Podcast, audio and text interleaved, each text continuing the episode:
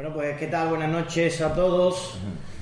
Muchas gracias por haber acudido a esta mesa redonda, en este encuentro que la banda de las cigarreras pues tiene a bien realizar en ese ciclo que realiza en el mes de noviembre con motivo de la festividad de Santa Cecilia, que como sabéis es patrona de la música.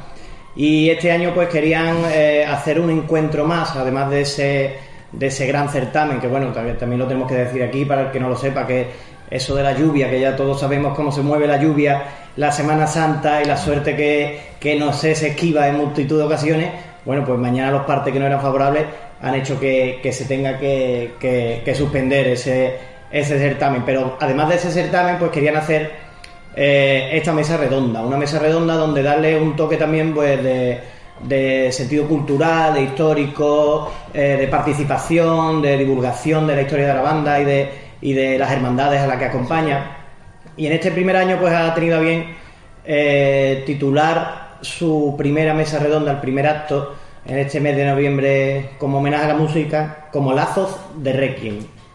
Eh, decir Lazos de Requiem, bueno, ya decir Requiem es, hablar eh, en mayúscula, hablar de los lazos es porque vamos a intentar entroncar lo que significa la marcha Requiem, una pieza que este año ha cumplido 30 años, con, la, con lo que estamos viendo también detrás, ¿no? con lo que es la significación, los lazos de unión, lo que, lo que, la simbiosis que se crea especial, quizás única y pionera, sobre todo en la Semana Santa, entre una hermandad, una banda, la manera que tiene de interpretar su cuadrillo de costaleros, su hermandad y su historia, interpretar esa simbiosis con la banda, ¿no? Ellos tienen una marcha, la banda de la cigarrera tiene una marcha, ¿no? La trabajadera del metal.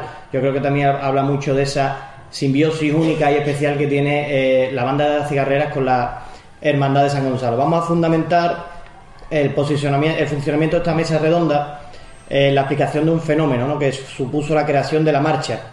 Desde un hecho luctuoso, que es un hecho que desencadena desde su interpretación y la asimilación, asimilación por parte de la banda de la cigarrera, eh, la simbiosis que provoca el hecho, la creación, el flujo histórico hacia lo que es en especial la relación de la banda con la cuadrilla. La marcha en su título guarda ya mucho de historia de la hermandad de San Gonzalo, que sea el nexo de unión que hoy hace girar también esta mesa en torno a la marcha, al autor, al hecho que la desencadena, a la banda que la interpreta y a los costaleros y a los hermanos de San Gonzalo que la hacen tan suya y ahora en una relación inusual en estos momentos de la Semana Santa de Sevilla, estamos hablando de los años 80, entre una banda y una cuadrilla de costaleros. El material de la marcha, en torno a quien gira esta mesa, es puro reflejo y una reflexión de lo cotidiano, un hecho que es sumamente cotidiano que nos da un poco de repelo hablar. Yo soy hermano de, de, de San Gonzalo, pero también soy hermano del Santo Entierro. Lo tenía que decir, ¿no? Porque un hecho tan cotidiano como la muerte nos repele mucho. A los hermanos del Santo Entierro, que estamos acostumbrados a tenerla por allí cerca en forma de canina, pues nos hace un poquito más eh, llevárnosla a, a, al terreno de lo cotidiano. ¿no? Y, es lo que consigue quizás la marcha Requiem.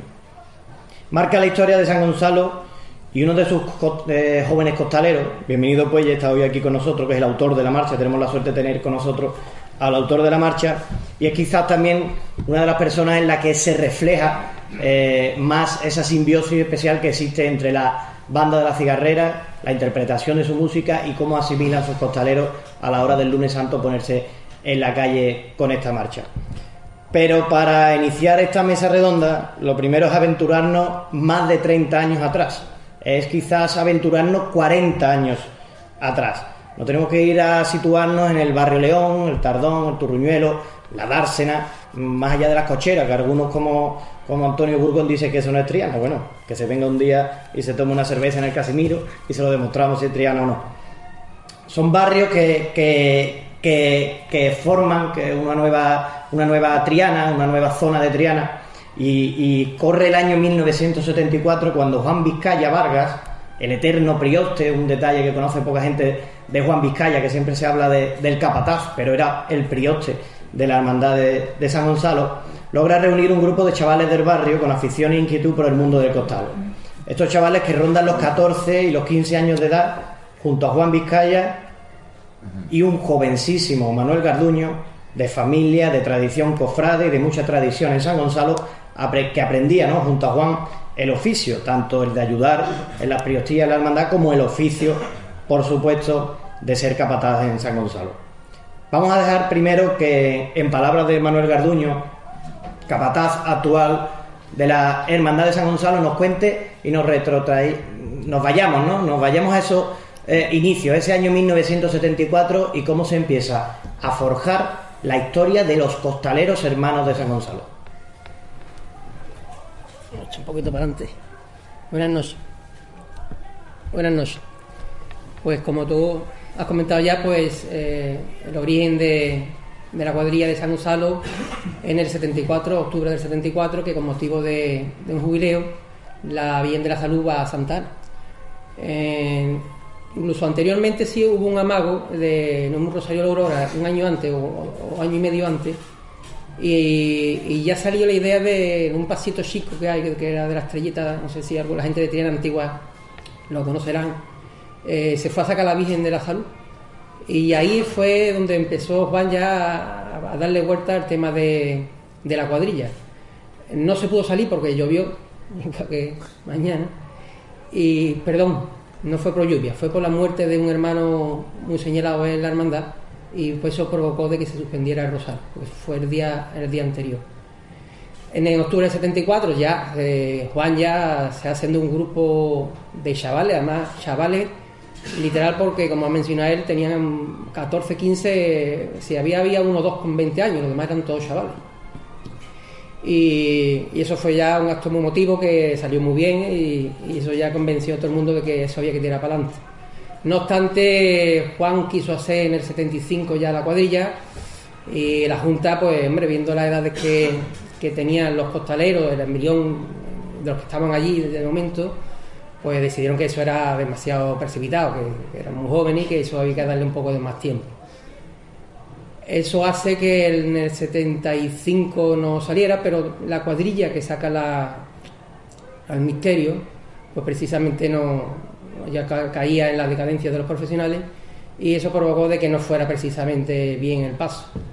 Y además para Cormo tuvieron la mala suerte de que, que también es comprensible, el, lunes santo había sido muy duro y además lo hicieron cuando entró el paso Cristo, tuvieron que esperar que entrara el paso palio y después tuvieron que con el paso Cristo que estaba al fondo de la iglesia ponerlo en la puerta después de que hubiese entrado el paso palio, claro esos hombres estaban ya destrozados de, salida, de, salirse del paso, espera que entrara bien, aquello fue, lo llevaron arrastrando.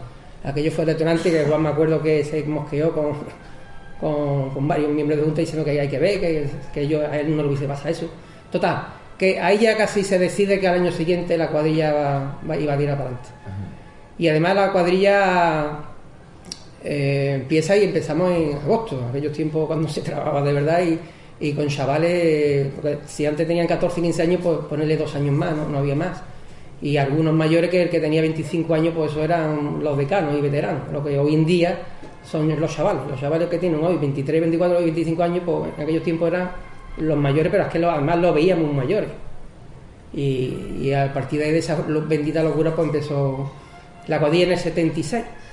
Mala suerte que, que nos llueve en el 76 y estaba el puente cortado ese año y, nos tenemos que quedar al lado. Eh, Juan no tuvo la mala suerte de que no, pudo cruzar ni siquiera el puente Triana.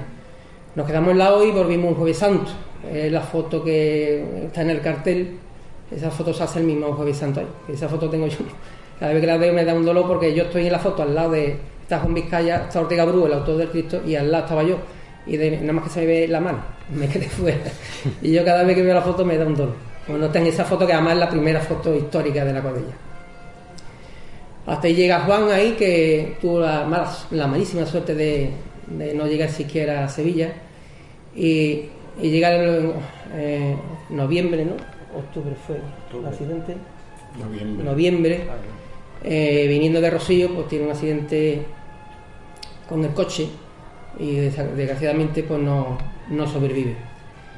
Eh, ahí pasa algo que al día de hoy, y bueno, al día de hoy, y, yo creo que incluso en la fecha, es algo tan incomprensible que un chaval, que era mi caso, de 16 años, le dieran la responsabilidad de, una cofradía, no ahí delante llamando, como, Juan iba, era ser el capataz de la cuadrilla.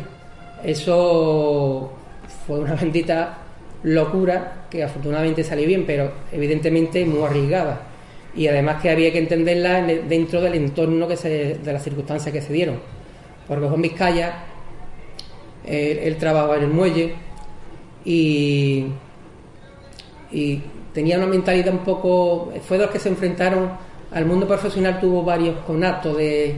Fue, él, era guerrillero y bueno, y tuvo sus más y sus menos con algunos profesionales. Y tenía la, mentalidad de la codilla de que, que la juventud, lo nuestro era lo mejor. Y entonces, pues en ningún momento se piensa traer a nadie fuera, incluso la, la cuadrilla, la cuadrilla, cuando pasaba de Juan, le pide a la Junta que fuera yo el, capataz. Juan llevó un segundo, José Suárez, eh, que era del muelle también, que había trabajado con los profesionales, pero hombre, el hombre no, Juan se encontró de que no era lo que esperaba de él. De hecho, que yo con 16 años lo, lo adelanto por la de ella, cosa que no es normal. Eso, como digo, eso es una cosa impensable. Vamos, a mí hoy en día me pregunta que si se pone un, un crío de 16 años delante de un paso, le digo, tú eres tonto, te lo estás haciendo o, como bolita, porque no sé cómo... Pero todo se juntó para que fuera así. Y a raíz de eso, pues ya empieza mi, mi etapa. La cuadrilla cambia mucho del 76 al 77 y el 78, porque Juan tuvo, no se conformaba con sacar soberano. Tuvo un proyecto muy ambicioso, pero muy, muy ambicioso, que era sacar, hacer una cuadrilla de las cofradías de Triana y, por eso en el primer año de, la cuadrilla de San Gonzalo hay gente de la O, gente de la Estrella y también muchos miembros de la cigarrera, entre ellos Antonio González Río, ya cuando empecemos a hablar de conexión con, la cigarrera, eh, muchísimos años directo de la banda y fue primero costalero de San Gonzalo. Antonio Flores, Claudio Espeo, el actual hermano mayor, fueron costaleros y durante varios años del Cristo de San Gonzalo, cosa que para nosotros es un honor tenerlo ellos en la historia y, recordarlo y tenerlo como costalero, como todo el que se retira lo, consideramos, lo consideramos que sigue siendo costalero del soberano. Y a partir de eso, bueno, pues la evolución hasta los, 70, los, años primeros 80 fueron muy duros como cuadrilla y eh, con mucho sacrificio, poquita gente, todo lo contrario de hoy en día. Que hoy, si el problema de que hay mucha gente, en aquellos tiempos de que todo el que quería eh, casi casi se podía decir al 100% que, que era costalero. Hay una frase que yo digo mucho de que en los primeros tiempos eh, había costaleros que hoy en día no serían ni aguadores. Porque lo que había, lo que había, y, el que decía que quería ser costalero iba para adentro. Y ahí lo que sí había en los primeros años una capacidad de sufrimiento y de sacrificio de los costaleros, digamos, buenos costaleros, y que lo había y mucho, que hacían de que a esa gente más endeble eh, superar la etapa esa de momentos difíciles y hacer, a empezar a hacer a las cuadrillas grandes, tanto la de San Gonzalo como las de otras, las demás hermandades. Y ellos consiguieron, si eran tan grandes que siendo muchos menos costaleros, vamos, me refiero en cantidad, porque si éramos 70 allí no había tanto relevo, allí era lo justo y uno o dos más, si lo había. Y de los dos o tres más, pues siempre había tres o cuatro que incluso eso, no sería muy igual. Sin embargo, había un corazón y, un, número también de costaleros increíbles que hicieron que las cuadrillas sean lo que hoy en día son. Hoy en día, la diferencia de que tiene que elegir, el problema es de que no sabe ni, a quién elegir, porque hay un nivel tan alto y como además el proceso es de, de, uno, de dos, de tres bajas, con lo cual, eh, para el caso de nuestro ejemplo, que cada vez que hay una baja en, en una trabadera hay veintitantos costaleros, hermanos, que quieren ser pertenece a la cuadrilla, cosa que siempre, siempre, siempre, evidentemente, se quedan gente fuera que deberían ser costaleros del soberano, pero por desgracia no, tienen esa oportunidad. Como anécdota también contaros de los principios, pues, bueno, ya después ya nos pasamos, si quería, a los años más siguientes, el famoso izquierdo de San Gonzalo, a Juan se le ocurre, eh, yendo a Santana, que era el paso de la pastora y la Virgen, eh, se le ocurre el izquierdo. Ya podéis imaginar de que eso del izquierdo, una vez en un paso de, gloria, igual no, no era quizás lo más, lo más apropiado, lo que sea.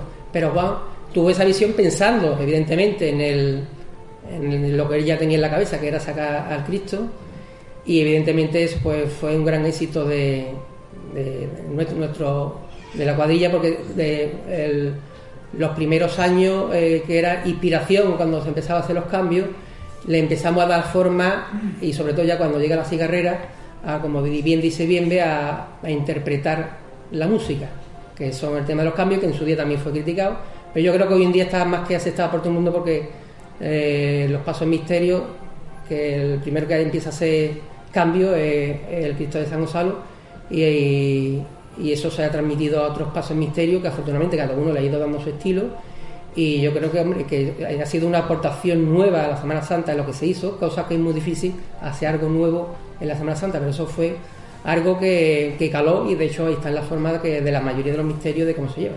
Aunque también afortunadamente hay pasos misterios que tienen otro estilo que solo anda, afortunadamente. Porque si fuéramos todos iguales, pues la verdad que sería algo aburrido la Semana Santa. Lo bonito nuestro es de que la gran variedad que tenemos de, la hermandad de negro y la hermandad de barrio y, el gusto por todas las cosas. Pero sigo hablando yo. Sí, vamos a, luego vamos a, perdón, luego vamos a poder interactuar, ¿no? Pero queríamos también empezar la historia por ese hecho, ¿no? El hecho de la, de la cuadrilla nueva que nace, la cuadrilla de hermanos que nace en San Gonzalo, porque es el origen de, la historia ¿no? de, amor que después se crea también con las cigarreras. Ahora nos tenemos que ir a la música, de nuevo. Hemos aventurado antes que hay una figura que destaca en ese nexo de, unión que hemos traído hoy a esta mesa, y es la persona que refleja la música y esos chavales que se meten eh, debajo del paso creando la nueva cuadrilla de hermanos costaleros con esa particularidad de que ha hablado Manolo eh, el izquierdo, interpretar la música y demás. Ese es Bienvenido Puelles Oliver, que tiene una tradición familiar eh, larga en la parroquia de San Gonzalo, en la hermandad de San Gonzalo y, como no, en su cuadrilla. Nos tenemos que ir a los años 80.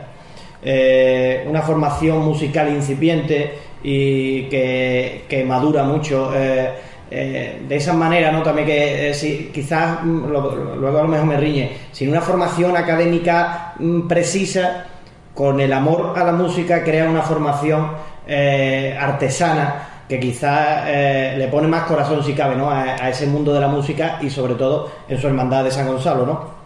Eh, la recuperación a la ciudad que en los años 80 se da de las bandas de cornetas y tambores, el, giro que se le da a, ese estilo, que a lo mejor muchos no sabéis, pero es un estilo que, que nos llega prácticamente de Málaga, que las composiciones prácticamente no no eran eh, de autores sevillanos, no estaban siquiera dedicadas a imágenes sevillanas, ¿no? Y en los, años 80 se le da un, giro de tuerca y tuvo que ver mucho, ¿no? Manolo Pardo, creo que después Dionisio lo contará. Eh, y está Bienvenido Puelles Oliver, ¿no? Bienvenido Puelles eh, Oliver y todo ese cóctel mm, no puede salir más que, un hito histórico, un hito histórico que yo creo que con el tiempo se le reconocerá a la Hermandad de San Gonzalo, ese hito histórico y la figura obviamente de, sus capataces, de sus costaleros y de Bienvenido Pollo también como autor eh, musical. Nos vamos a ese año 86 al estreno de la marcha Requiem por Juan Vizcaya, que es el nombre completo de la marcha, y el recuerdo a ese capataz y quizás la memoria del legado que había dejado en su cuadrilla de costaleros nace esa composición, que mejor que lo cuente Bienvenido Pollo. Buenas noches. Bueno, yo poco tengo que contar. La marcha nace 10 años después de que, Juan Vizcaya fallezca. Eh, cuando fallece Juan Vizcaya, lo hemos estado comentando con Manolito, con Antonio, Juan Antonio Álvarez Rollero, ya 40 años, ¿no? Y nos cogió como niños, nos cogió como jóvenes, nos cogió como personas que jugábamos la hermandad con, Juan Vizcaya. Entonces, en ese momento yo creo que no éramos conscientes de la trascendencia de que una persona tan joven muriera, sobre todo para su familia, ¿no? porque ahí quien perdió, bueno, quien perdió fue él, que fue el que se fue, pero también sus hijos, su señora y, y entonces con el transcurrir del tiempo, cuando llegaron a los, al décimo aniversario de, de su fallecimiento, pues, bueno, estas cosas que, que se te ocurren o que tienes la necesidad de hacer, hacer una, una marcha en recuerdo de su, de su memoria. Una marcha en su forma simple para la banda de la cigarrera, para lo que entonces era la formación de la banda de la cigarrera, eh, las cuatro voces que ellos estaban, que ellos venían ya trabajando, porque aunque en principio tuvieron atisbos de, de agrupación musical, ya después se, se definió como, como banda de corneta y tambores puras.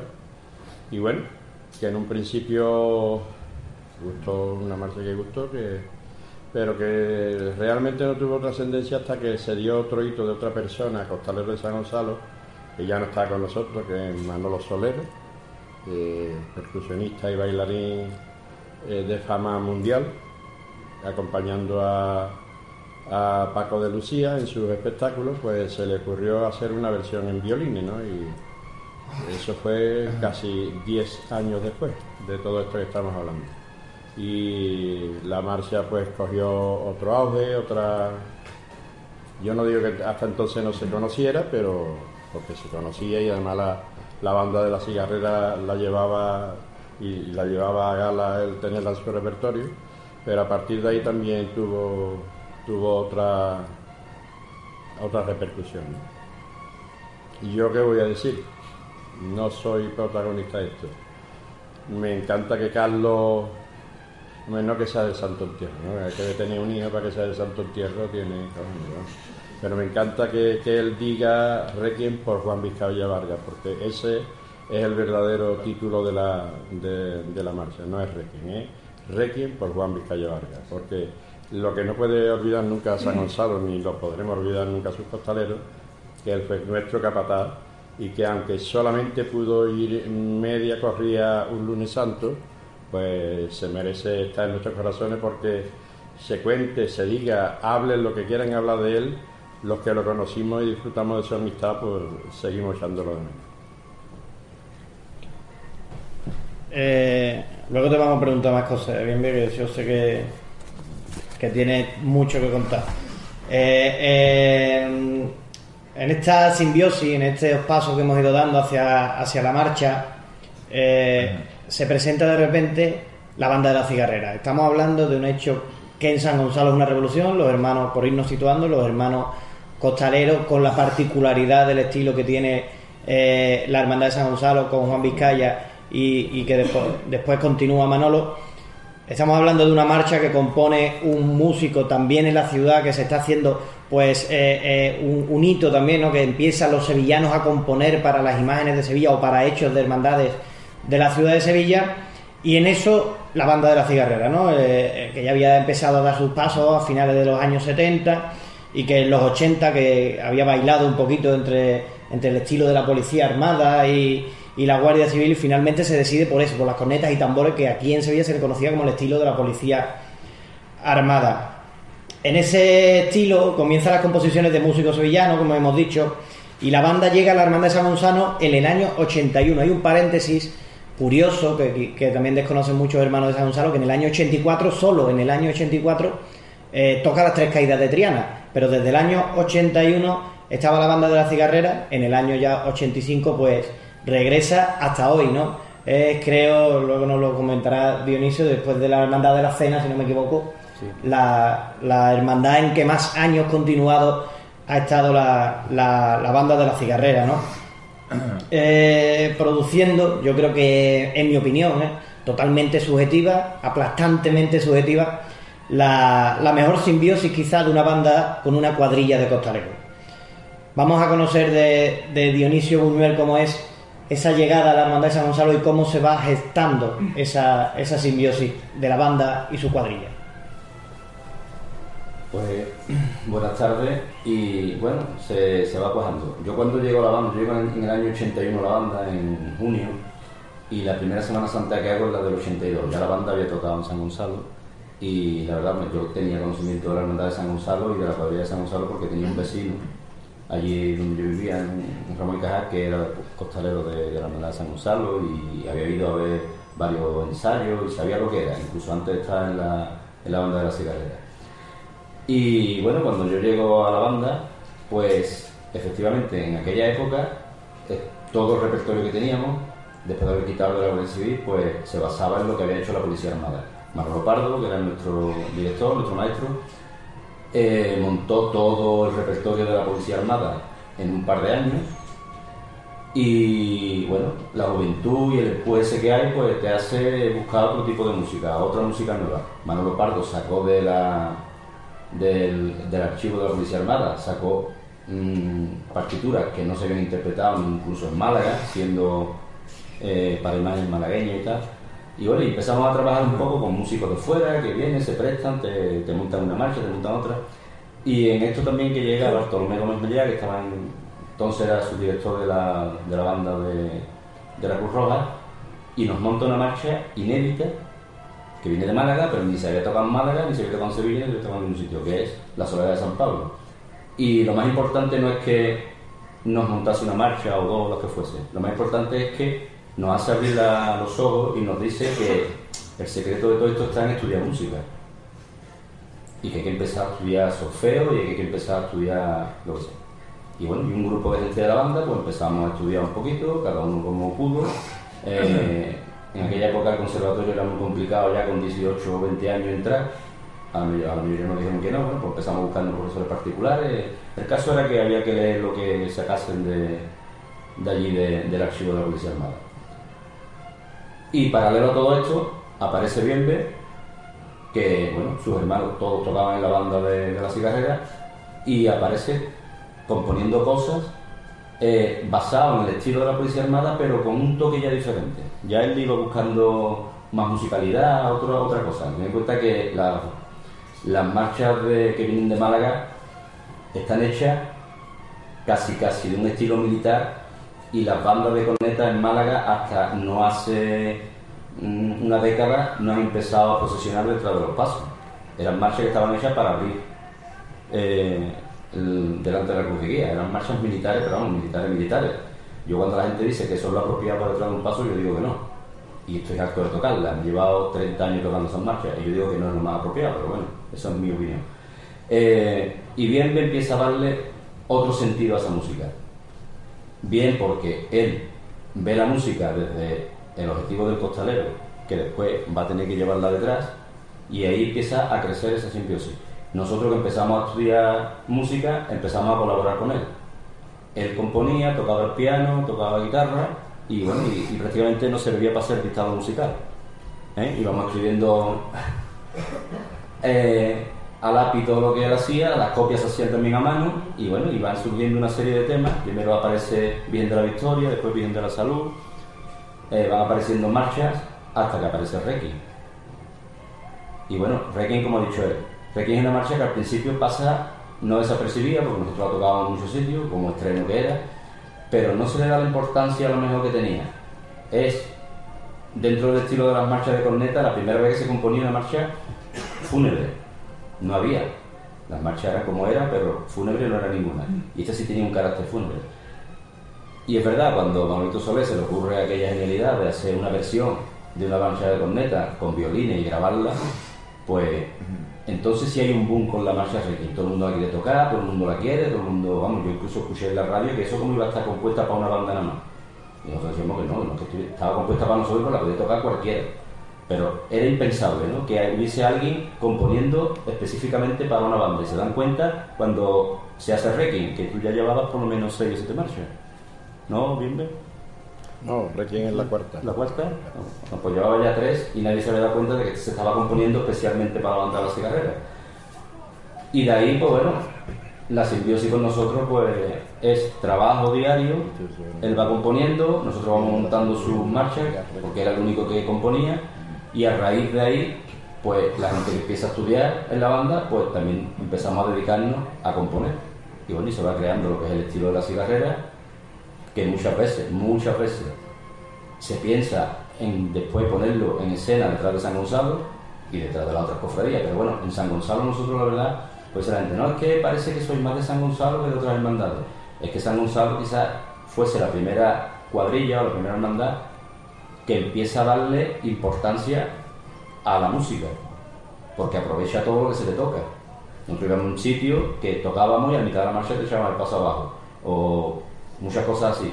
Y San Gonzalo no, San Gonzalo tocaba una marcha y la aprovechaban en toda su totalidad. haciendo sus cambios, haciendo su coreografía, como queramos llamarlo. Pero bueno, el músico ahí también se sentía con algo más de, no de protagonismo, pero sí algo más de importancia. Y la verdad que eso es hoy día la Semana Santa que conocemos. Ahí empieza a fraguarse. Y de ahí sale Pato Sitio. Por lo menos es mi, mi visión de- del primer tema, creo que, que es así.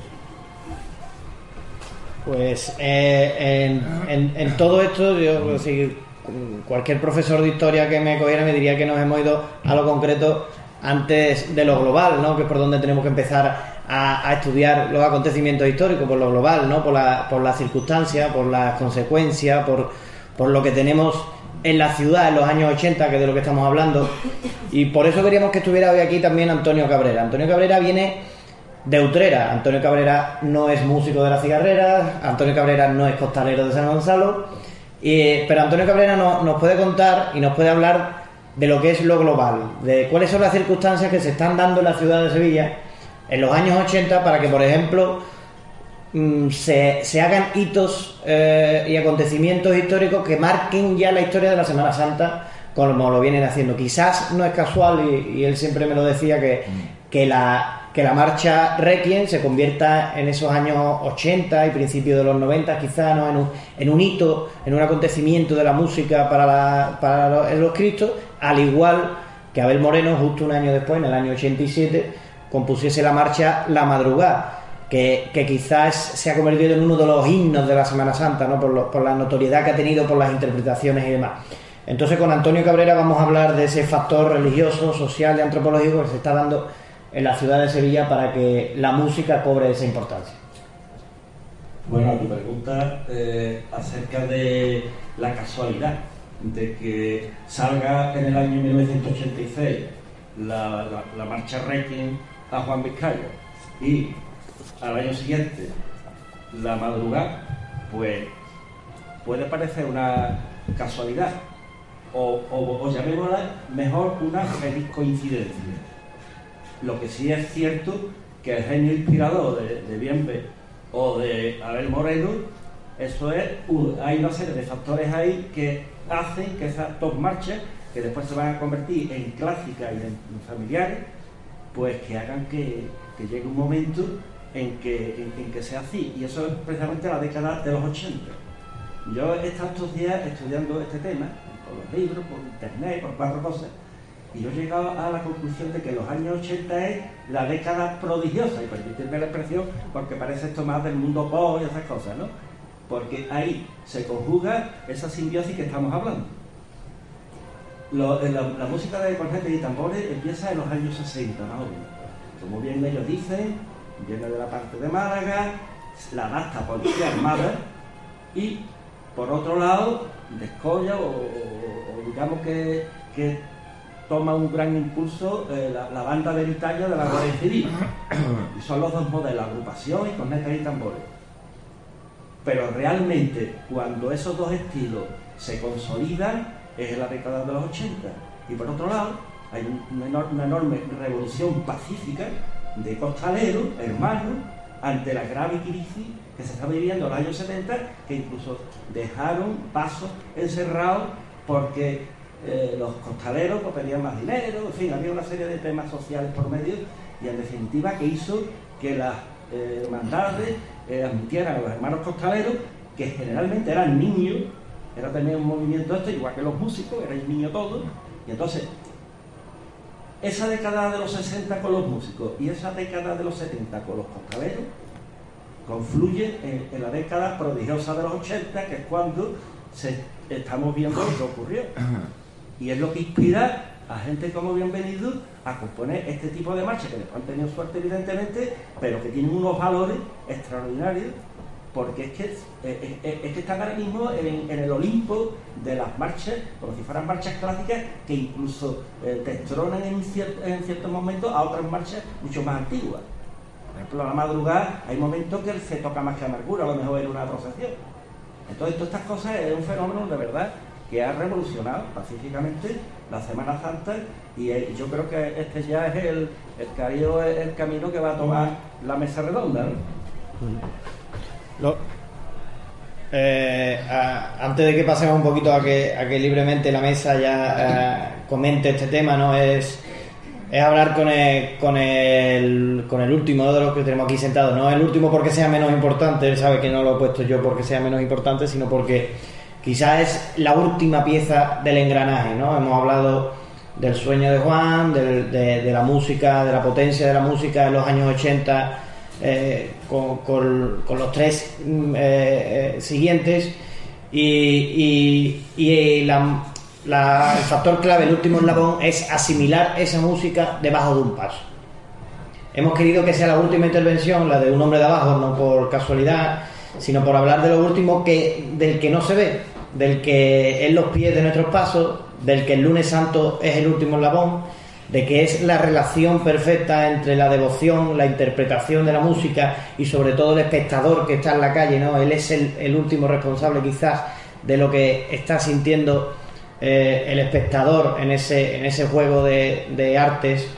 Los costaleros San Gonzalo, que son referencias en Sevilla y en toda España, son los ejecutores de ese plan perfecto que asombra al devoto y que lo hace encontrarse a través del asombro y que lo hace que fluya la oración y la fe. Por eso queremos hablar por último con Miguel Ángel Oliver, costalero del Señor, también fue uno de esos jóvenes muchachos que se, que se unió a la cuadrilla y al sueño de San Gonzalo y queríamos ver también cómo se vive desde abajo esa interpretación de la música y cómo sienten y viven lo que el espectador también está viendo en la calle. Buenas noches. El costalero de San Gonzalo sabe desde el, desde el minuto uno que, la interpretación del costalero como tal es muy diferente y muy distinta al, resto de, al resto de las cofradías. La interpretación de la música, además, lo bueno que tiene eh, poder dar mi opinión, el último, de esta, de esta magnífica mesa representada, es que he escuchado absolutamente a todo y para todos tengo algo que apostillar el costalero de San Gonzalo fundamentalmente se siente un privilegiado por ir debajo del soberano poder de, nuestra hermandad de San Gonzalo. Somos unos auténticos privilegiados. Y después hay muchas connotaciones que te hacen ser distintos y diferentes. Tenemos la enorme suerte y la enorme fortuna de haber dado en una cuadrilla donde eh, se ha hablado mucho y, bueno, y seguramente se seguirá hablando de lo que es la figura de Juan Vizcaya, una leyenda en la Hermandad de San Gonzalo, efímera, desgraciadamente, porque duró lo que duró, porque para mí quien tiene unos valores importantes que han de pasar a la historia a la misma altura que los que tuvo Juan Vizcaya, pero en definitiva a la misma altura, este señor pequeñito que hay aquí se llama Manolito Garduño, que es el que con esa edad tan pequeña se hizo cargo de ese paso, comandándolo y llevando esta nave a lo que es hoy en día la cuadrilla de hermanos costaleros de la Hermandad de San Gonzalo. Además de eso, resulta que tenemos la enorme fortuna y satisfacción de tener un activo en la cuadrilla que es patrimonio universal de la Hermandad de San Gonzalo, que es este otro que hay aquí, que se llama Bienvenido Pollo Oliver, que dentro de esa inspiración que tiene, el último creador de la Semana Santa de Sevilla, porque fue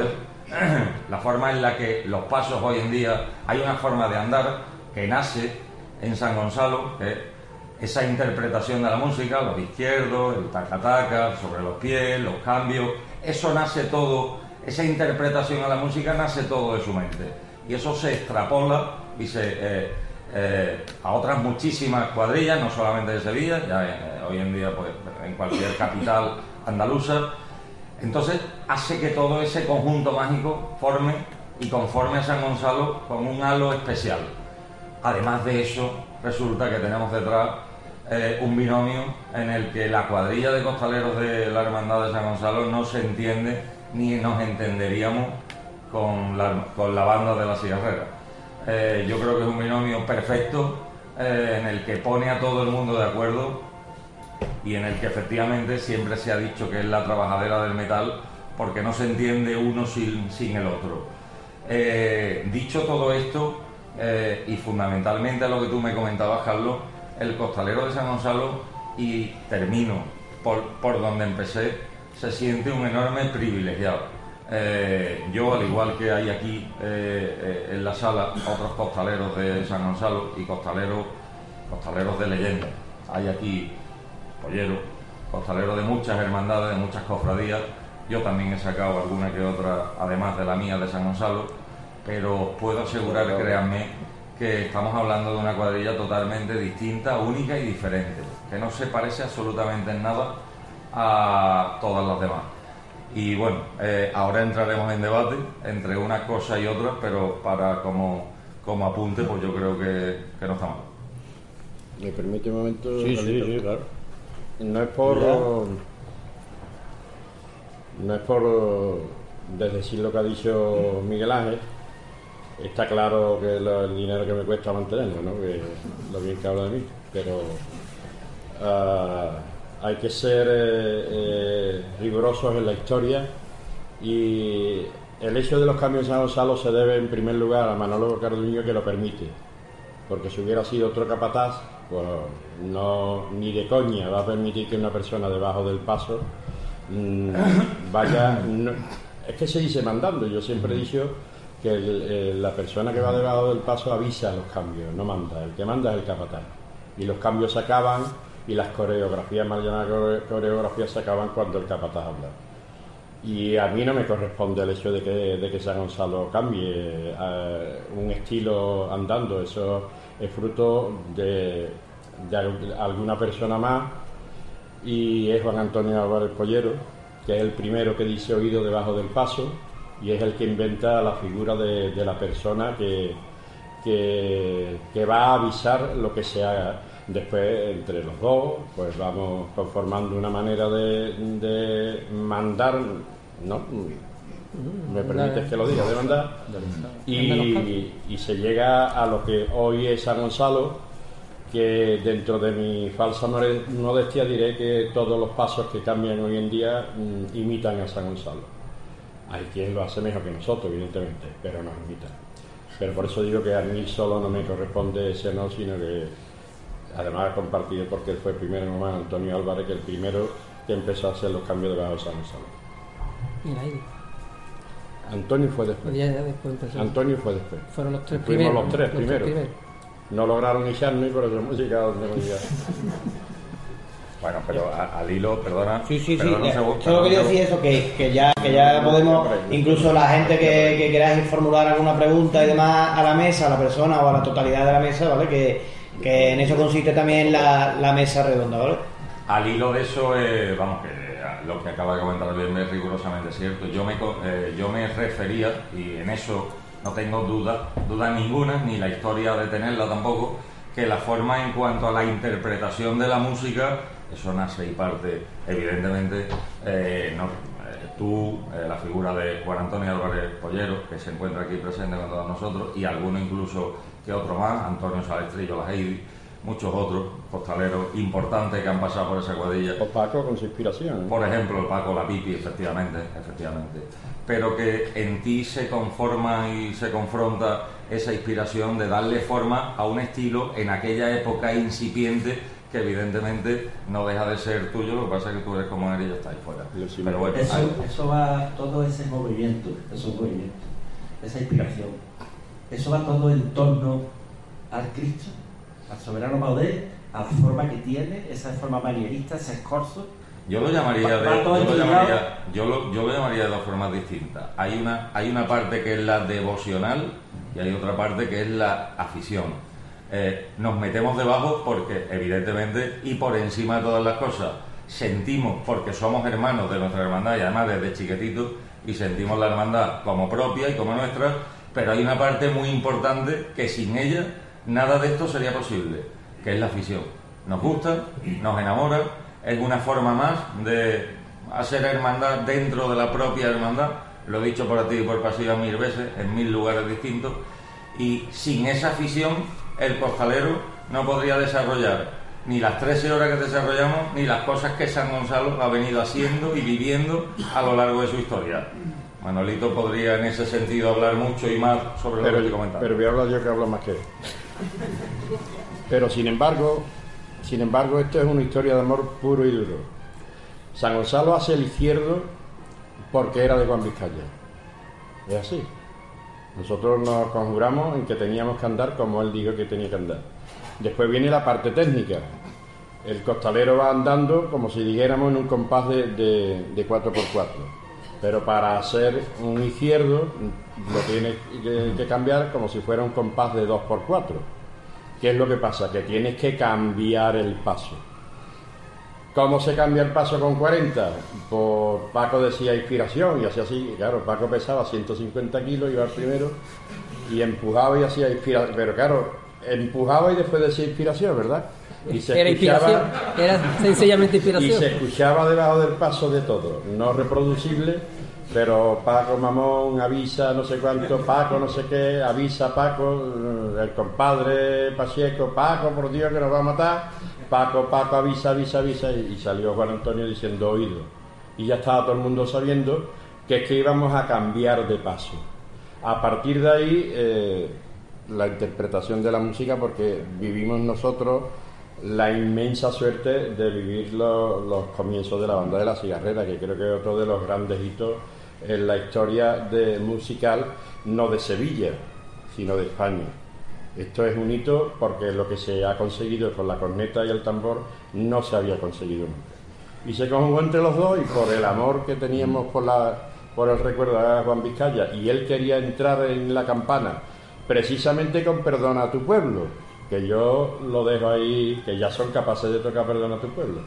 Bueno. Y, bueno, eh, Igual, ¿no? O sea, que nosotros nos atrevemos con casi todo. sí, pero como yo ya no ver. voy debajo, podéis tocar A lo que queráis. nosotros no tenemos... Pero a lo que voy que la, la- se dio, son la- las veces que se, se, se alinean la luna, ¿no? Saturno y Urano y, y la cosa sale pues, bien.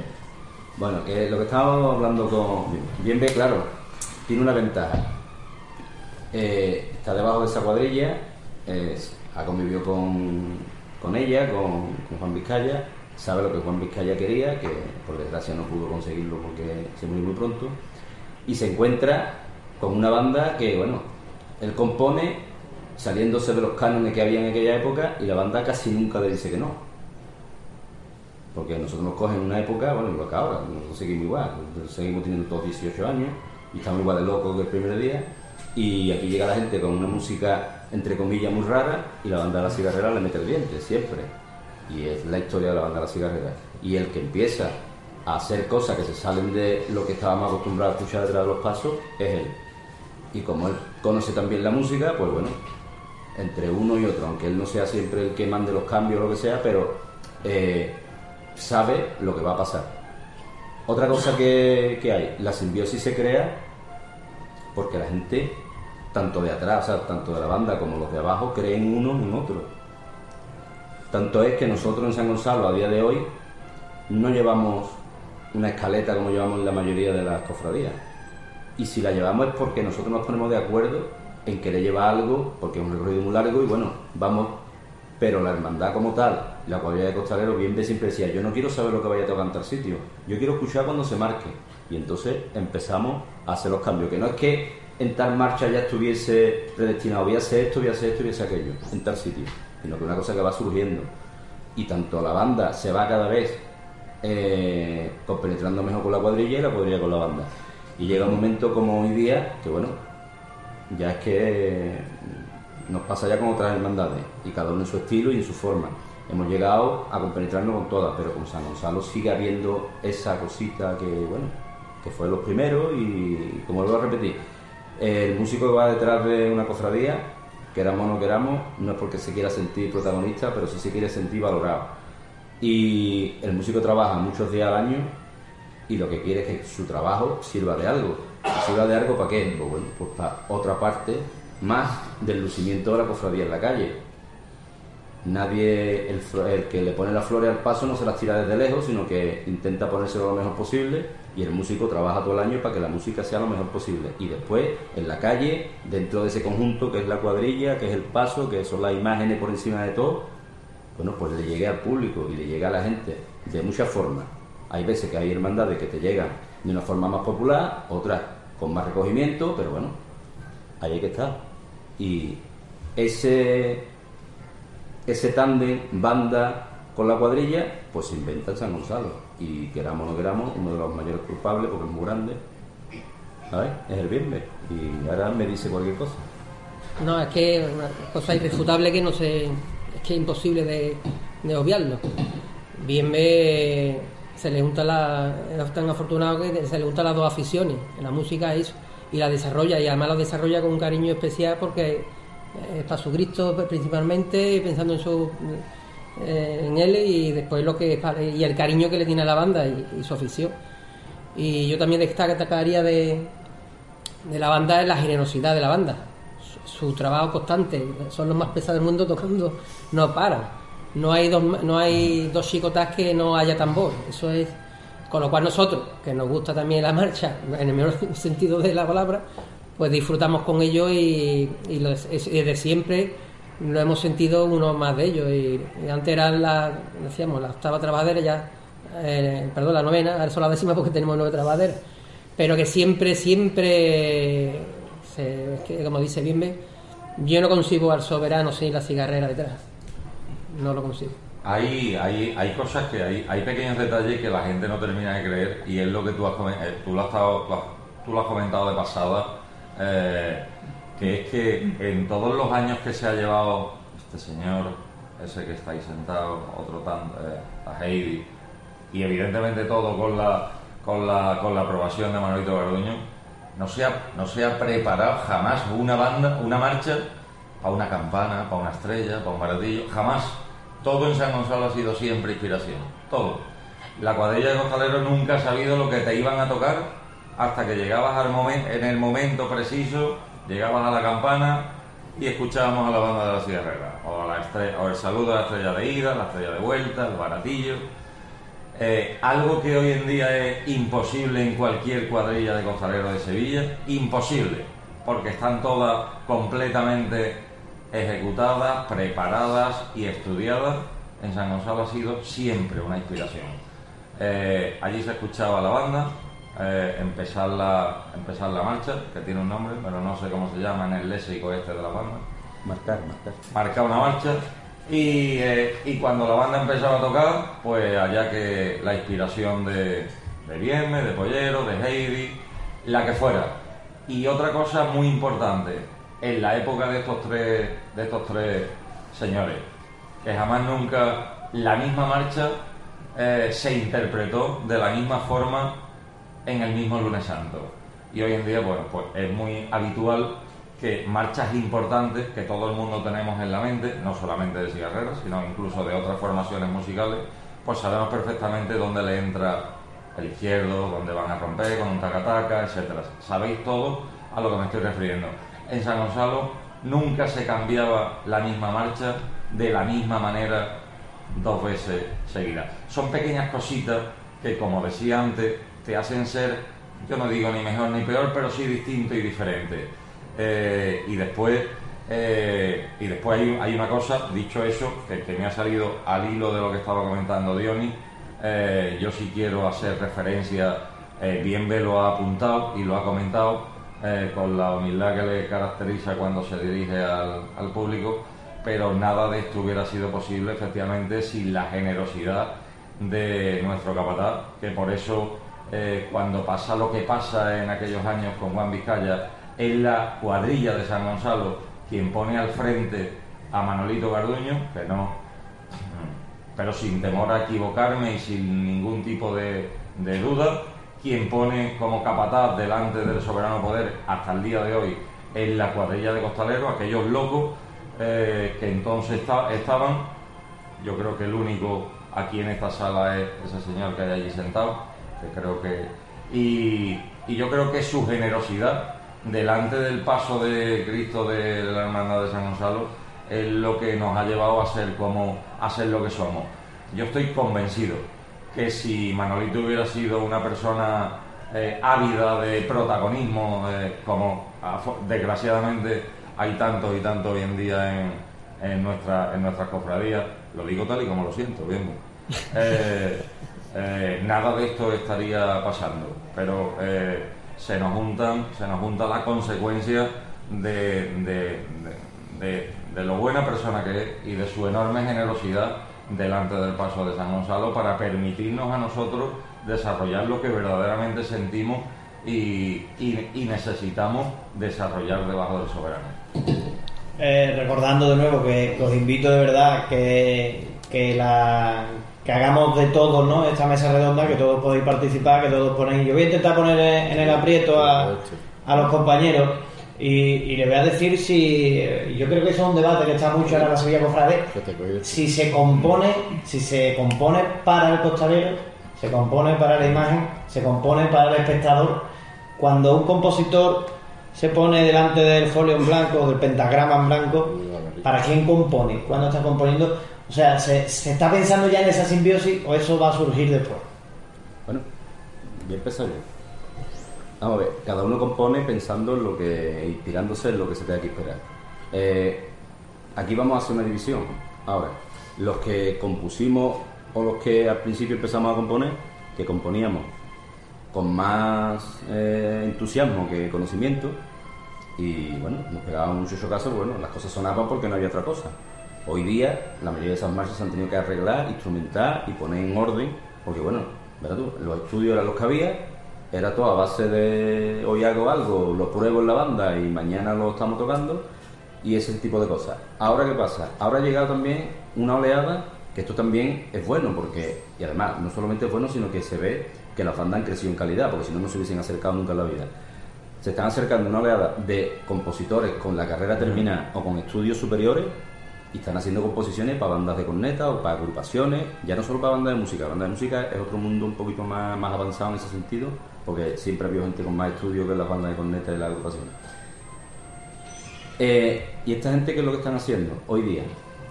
A mí me da mucho coraje que la gente diga, oye, es que esto no parece una marcha de Semana Santa, esto parece una banda sonora. Es que un paso en la calle no es más que una representación de algo y para mí, por eso decía al principio que para mí una marcha de las de Escame, con todo el cariño que yo tengo a las marchas de Escame, porque yo aprendí a leer partitura. Mi, mis primeros libros de, de, de solfeo fueron las marchas de Escame, precisamente, y las he interpretado muchas veces y le tengo mucho respeto, pero no está hecho para tocarlo detrás de un paso. Para mí, hoy día sí se compone pensando en esa imagen, o sea, la imagen visual del paso en la calle, ¿qué es lo que le falta a un paso en la calle? Una música que te transporte a esa escena.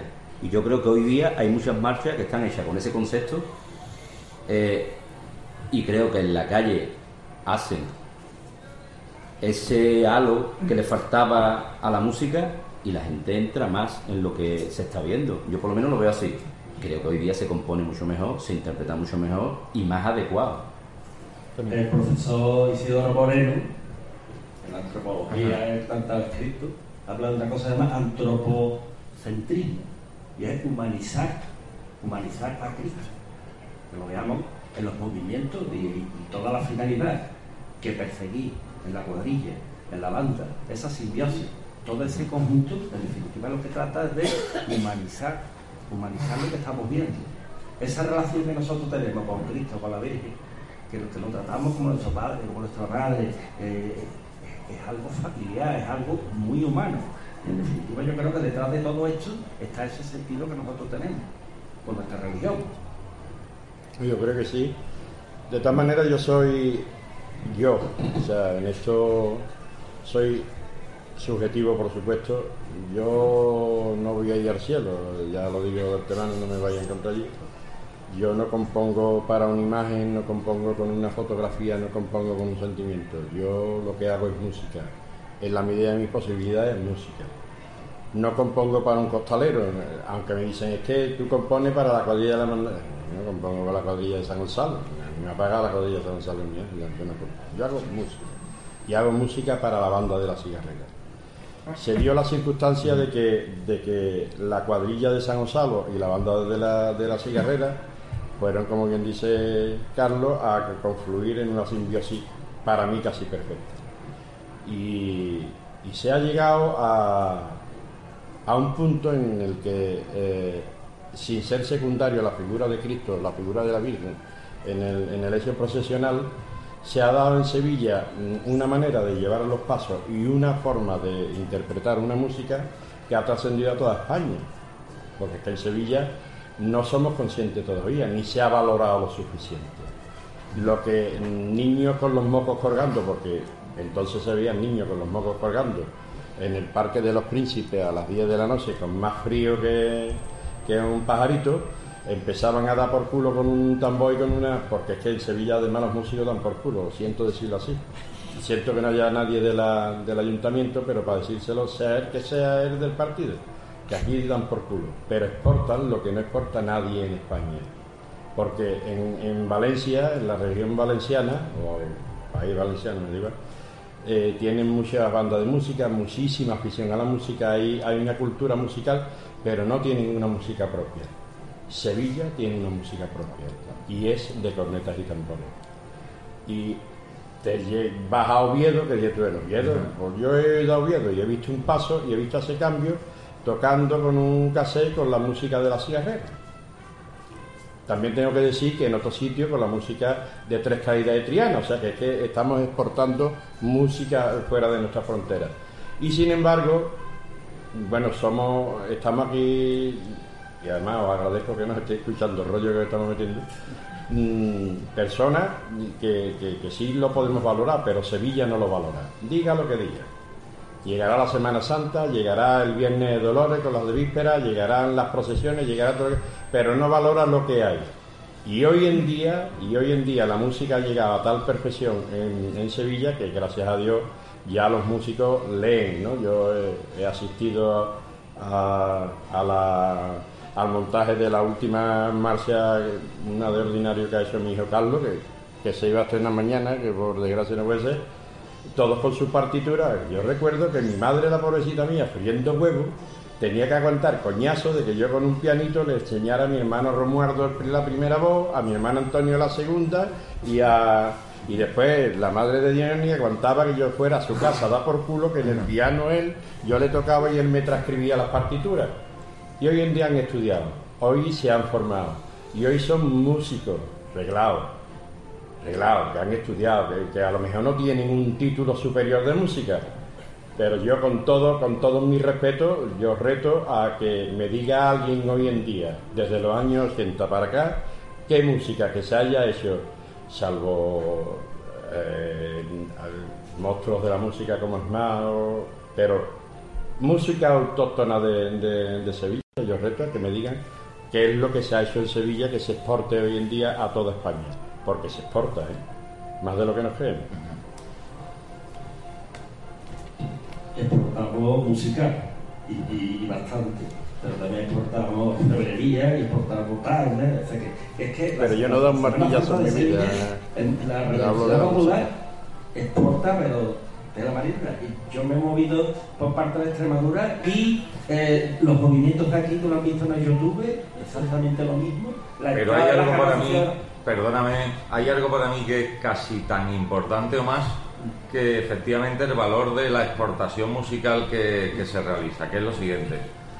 Estamos viviendo en una época donde estamos viviendo en una época donde precisamente hay dos grandes colectivos siempre eh, muy criticados por parte de, de esa parte de Sevilla rancia y a veces imbécil eh, que sin argumento critica de forma muy fácil, como son la música y el colectivo de las cuadrillas de costaleros, ¿de acuerdo? Bien. Decía, decía imbécil, que no es un insulto, sino es... eh, eh, un poquito, eh, un poquito. un poquito, un poquito, un poquito. Porque, porque, porque la ignorancia es lo peor que existe. Mira, eh, hoy, precisamente hoy, la, hermandad, la, eh, la formación musical de la cigarrera ha, co- ha- ha convocado en su sede social, no sé en qué cantidad, Diony, a, a 40, 50 niños entre de 3 a 20 años. ¿Es así, Diony? Sí, sí, sí. Eh, no sé si 30, 40, 50, en definitiva, 20. el tema cuantitativo es lo de 28 menos. niños. 28 ¿Cuánto? niños. 28 niños. Vale, 28. Eh, esa labor social que hacen no solamente las hermandades, sino los grandes colectivos. En este caso estamos hablando de la banda de la cigarrera y es posiblemente el pionero y el más importante que desarrolla. Esa labor que hace de esta formación musical que tiene a tanta juventud recogida de las calles, de, eh, de la importancia que tiene en la sociedad actual una formación, en este caso la musical, que te ofrece cultura, que te ofrece desarrollarte como hombre y desarrollarte como mujer. Y sacar niños de las calles. y sacar vicios y niños de las calles. Eso es algo que no está reconocido, ni está pagado, ni yo no sé si es que la gente no se quiere enterar, desde los medios de comunicación no se exporta bien la importancia del dato o es que no se conoce, lo desconozco, pero eh, a mí me subleva la sangre cuando hoy en día algo tan, eh, que estamos todos tan acostumbrados al tema de redes sociales, algo que estos dos grandes colectivos, como es el de la música y el de las cuadrillas de costaleros, pues no mm, eh, eh, estemos tan criticados.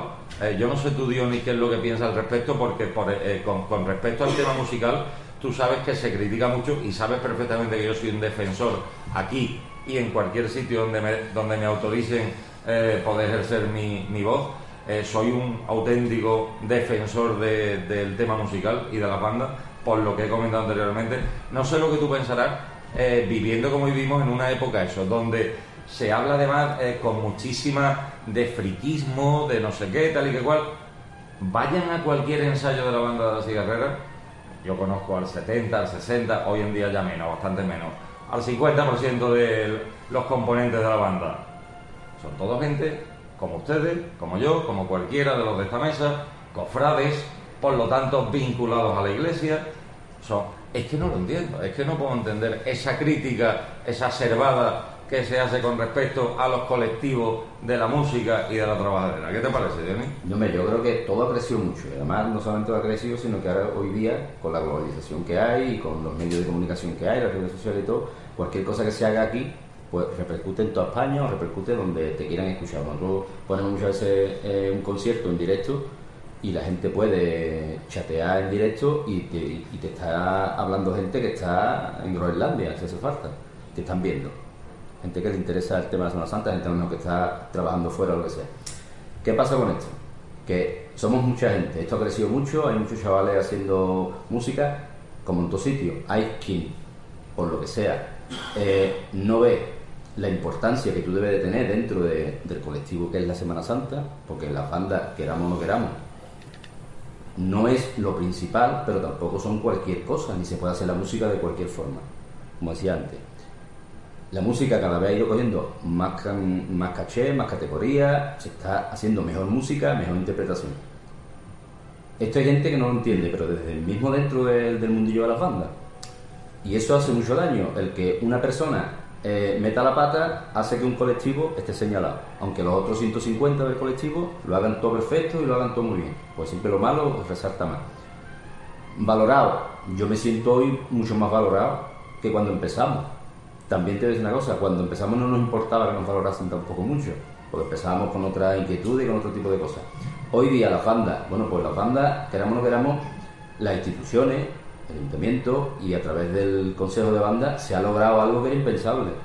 Que la mayoría de las bandas tengan un local para ensayar o una sede o lo que sea, eso era impensable. También es verdad que eso, también somos pioneros nosotros. Nosotros empezamos hace ya más de 20 años con el tema este y se consiguió un local a través de la banda de música, la asociación, se crea, se, se empieza a cambiar un poco lo que es el panorama de las bandas. Se crean escuelas dentro de las mismas bandas, cosa que también era impensable. Y el ayuntamiento también se da cuenta y ayuda dentro de que, bueno, también existen otros colectivos que supongo que pedirán igual que nosotros o pedirán más. Ahora que esos colectivos a lo mejor no hacen tanta labor social, pues a lo mejor también. Lo que hay que poner es la balanza decir, "Hombre, hasta aquí puede dar la administración, hasta aquí pueden dar las hermandades, hasta aquí podemos dar las bandas y cada uno en su, en su trabajo y cada uno en su día a día. Yo ya te digo, por el público en general también nos sentimos muy valorados. La prensa, hay prensa que sí y prensa que no. También hay mucha prensa que es que va al detalle y al detalle no se puede ir. Tú no puedes criticar una cosa, está mal, ¿vale? Nos podremos estar equivocando en un momento puntual, pero tú de eso no puedes hacer un programa de radio o de televisión. Y si aquí no- hay gente que vive de eso. Si no lo hace, pues no hace. que Claro. eh, el, el tema de se nos tacha por cierto sector de la prensa, pequeño afortunadamente, Yo no, de- yo no, de cierto- Pero, ¿qué pre- Pero qué se nos tacha prensa? de- ¿Es la prensa cofrade? Sí, sí, sí, se sabe. se nos, se nos tacha de, de- de- de buscar un protagonismo. Eh, y yo la pregunta le haría que si no son ellos los que buscan ser protagonistas con esas críticas. Porque está claro que la evolución de las bandas y de las cuadrillas es eh, de los 80 y los 90 ha sido un crecimiento brutal y yo Mm, puedo confirmar de que, vamos, puedo confirmar que estoy seguro de que estamos viendo la edad de oro tanto del costalero como de la banda de música. Eh, Sin- te de antes. Manuel, si a ti te encargan ponerle flores a un paso, tú si las pones bien, que estás buscando protagonismo tuyo, No, que que- bien ha puesto este hombre las flores. O el que borda un palio, no lo borda malamente, ¿no? Hace un dibujo precioso y después el bordado lo mejor posible, ¿no? ¿Por qué? Bueno, porque Pero en el eh, tema de la música, Diony, y hablando en términos generales, en Sevilla, eh, porque va a salir, se ha suscitado en determinadas hermandades, determinados pasos, si van con música o no van con música. Y me parece muy bien, cada uno que vaya como, como crea buenamente, como piense que su hermandad debe procesionar. Pero sin embargo pone y apostilla, no es que esta hermandad es seria, como que seria porque no lleva música es seria. ¿Qué pasa? ¿Que la música no es seria?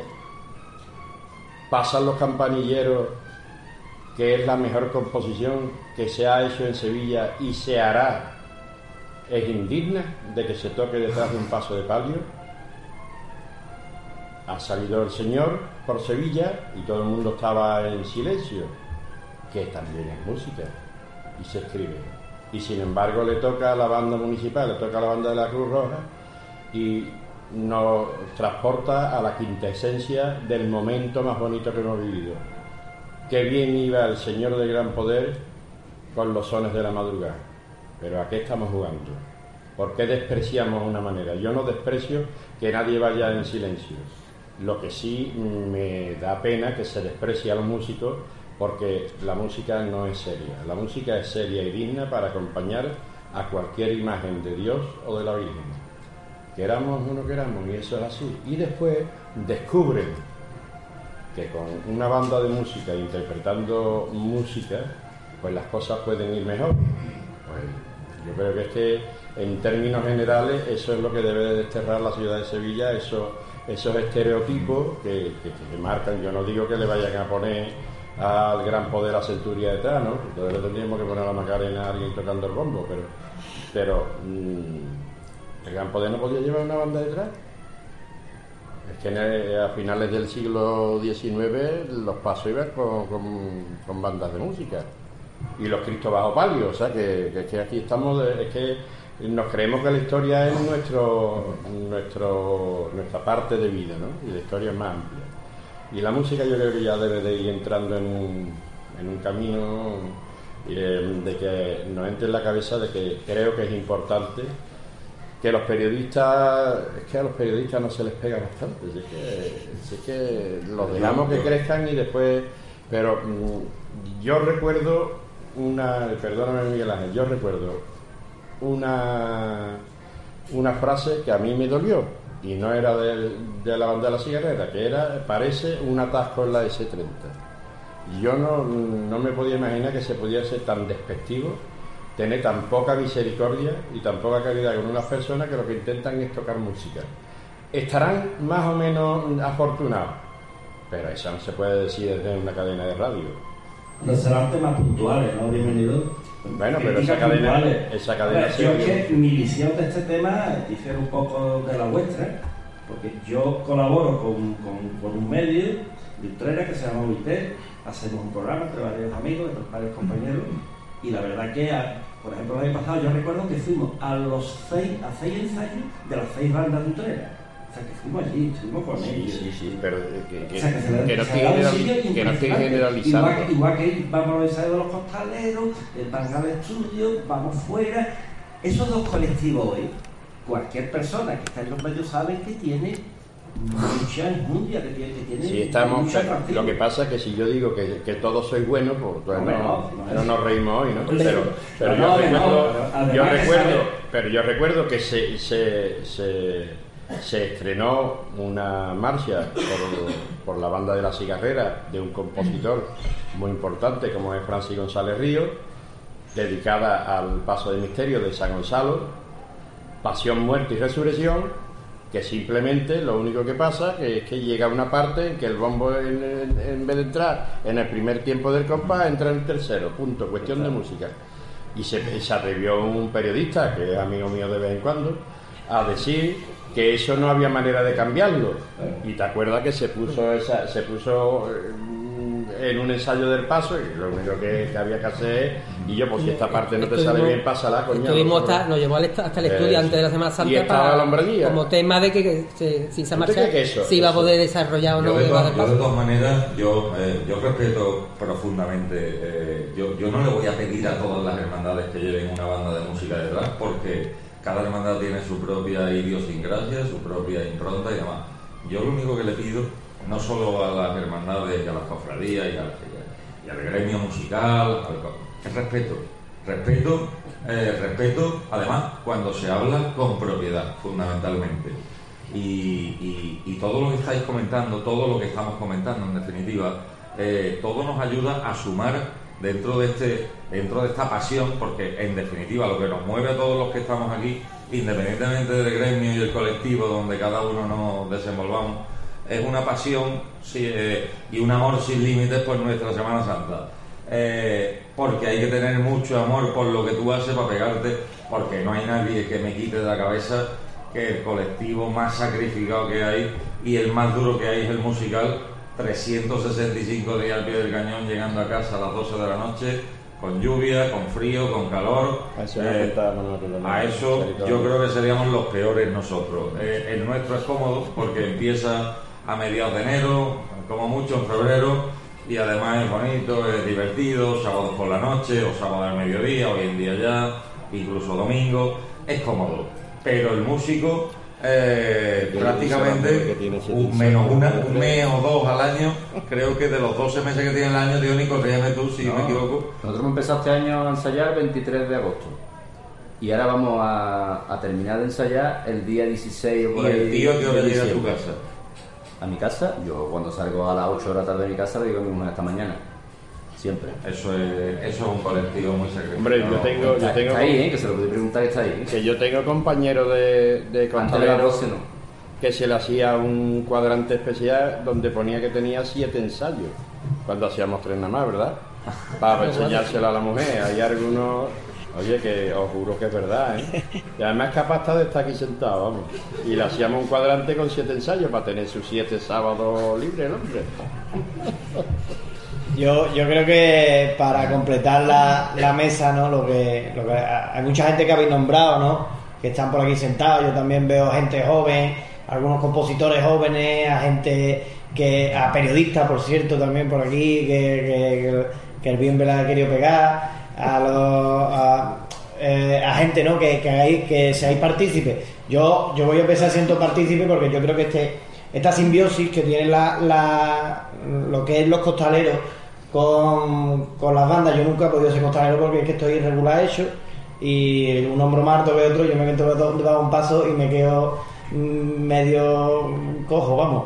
Eh, no he sido músico porque yo a mí me regalaron una corneta y, le- y me pegué como 15 años intentando sacar un sonido de la corneta y lo máximo que me salía era el sonido de un barco. ¿no? La- la canina. no salía absolutamente nada. O sea, La canina te tapa, Carlos. no sé si le quité el tapón, yo no sé quitárselo. Pero el caso es que, eh, por, por, de- por hablaros de la simbiosis que yo como joven cofrade vivía, ¿no?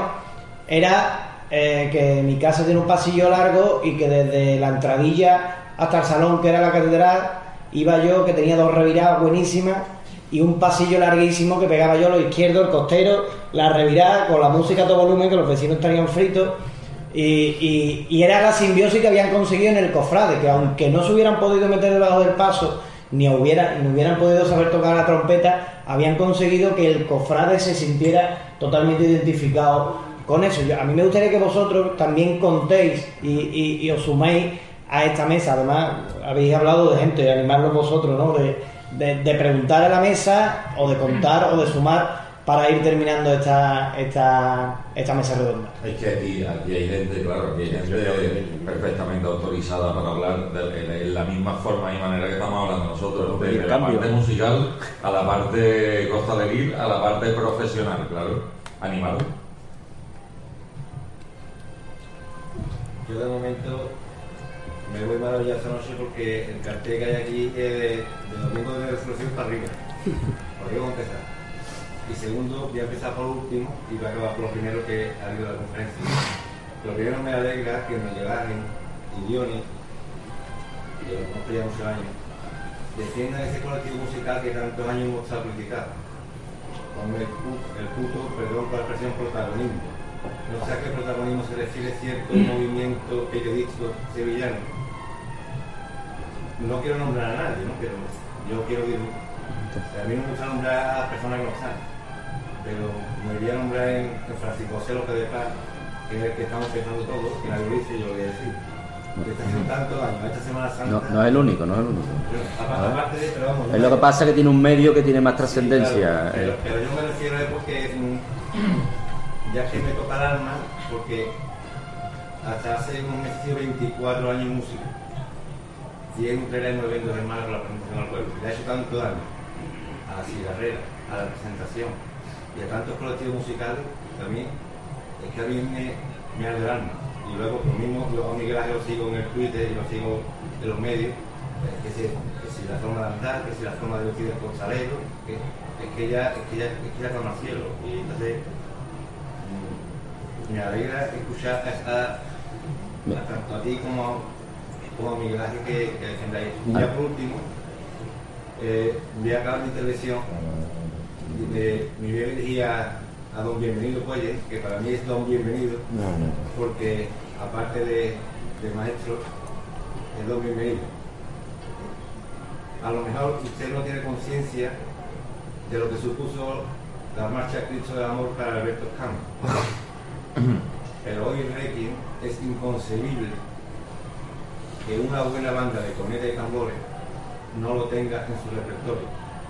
La buena banda que se precie, si no incluye el Requiem, para mí no es banda de cornetas y tambores, porque hoy día se ha hecho un himno dentro de las cornetas y tambores. Sí, señor. Eso la doy. Así es.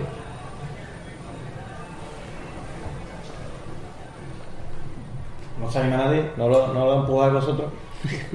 Eh, al hilo de lo que tú has dicho, ¿verdad? yo no voy a nombrar a nadie tampoco, ¿sabes? Pero a mí, más que critiquen a una persona, a un colectivo, o critiquen algo que se haga mal dentro, pues, ¿verdad? Nosotros somos humanos y todo el mundo nos equivocamos y lo, lo creemos mejor que estamos haciendo una cosa que está muy bien y estamos equivocados. Tiene que venir alguien a decirte, oye, estás equivocado, míralo desde este ángulo, que verás lo mejor que... es este".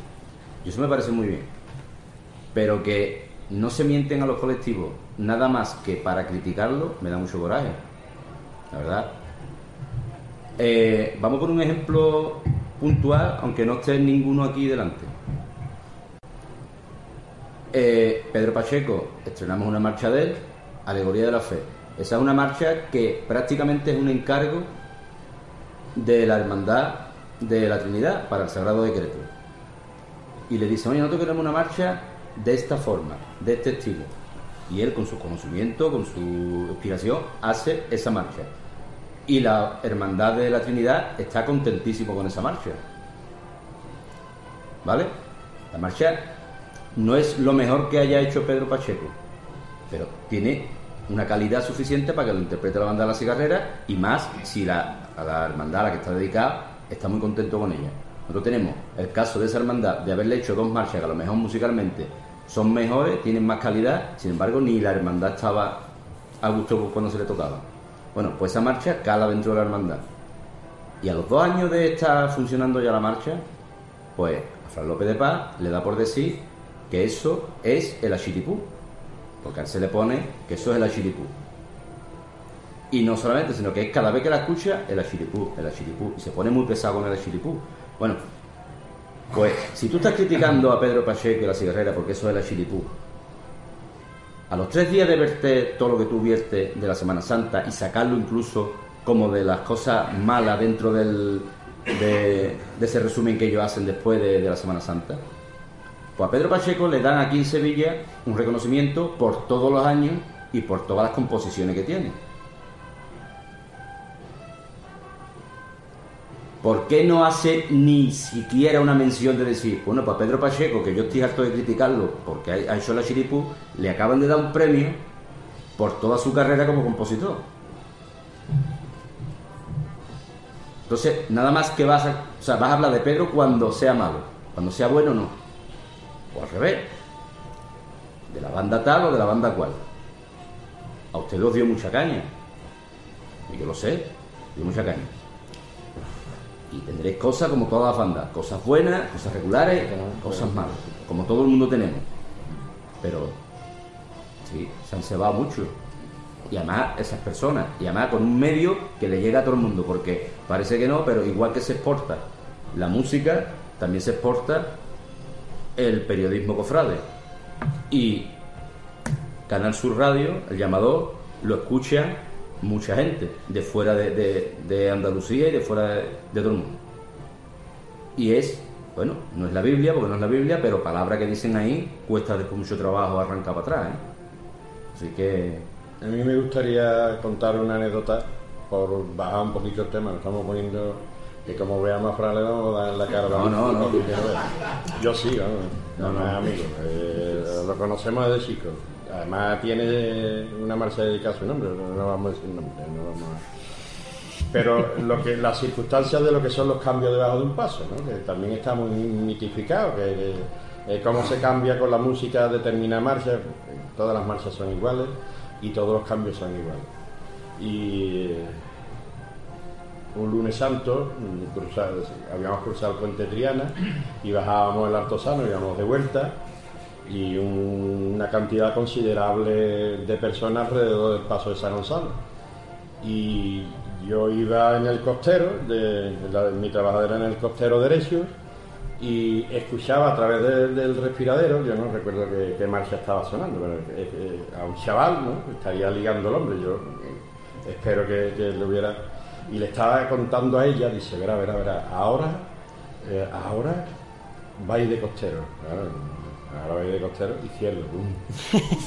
y bueno, pero verá, verá, verá, ahora va ahí sobre los pies. Y yo costero y no se daba cuenta el carajote que, que estaba montando era yo que estaba al lado.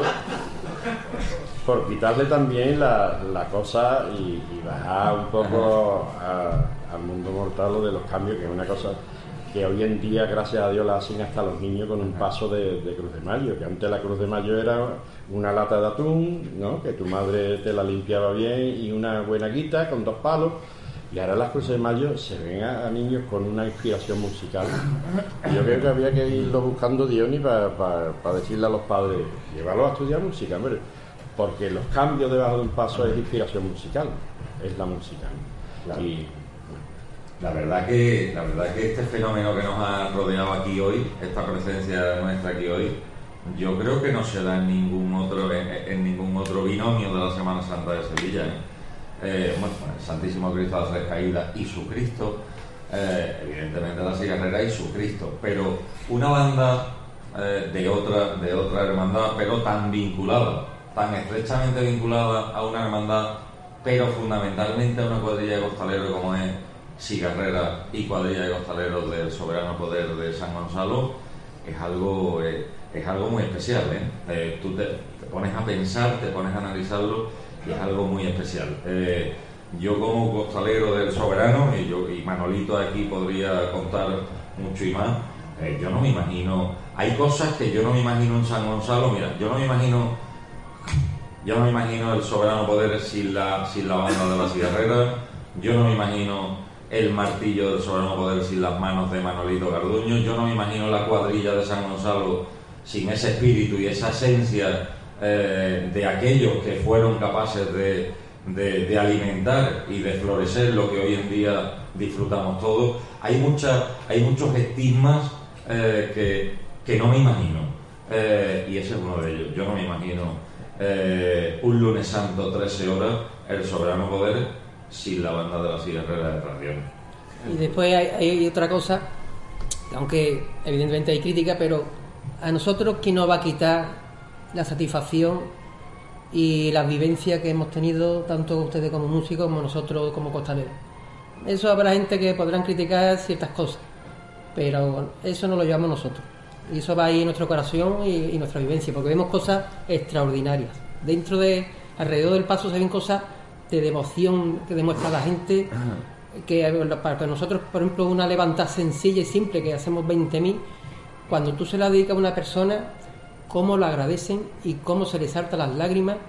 Y, cuando, y esos casos ya un poco más extremillos de, de cuando llega una madre con, con, con- con un enfermo, que a mí por, por ser padre se me entrecortan las, las palabras y me- ya me estoy acordando de uno y se me, me pasa eh, y consiguen que una cosa para nuestra tan sencilla y tan normal hacen de que le llegue al corazón y, y le, y le, le- le agrande la fe en lo que va arriba que es lo importante siempre de la Semana Santa la imagen.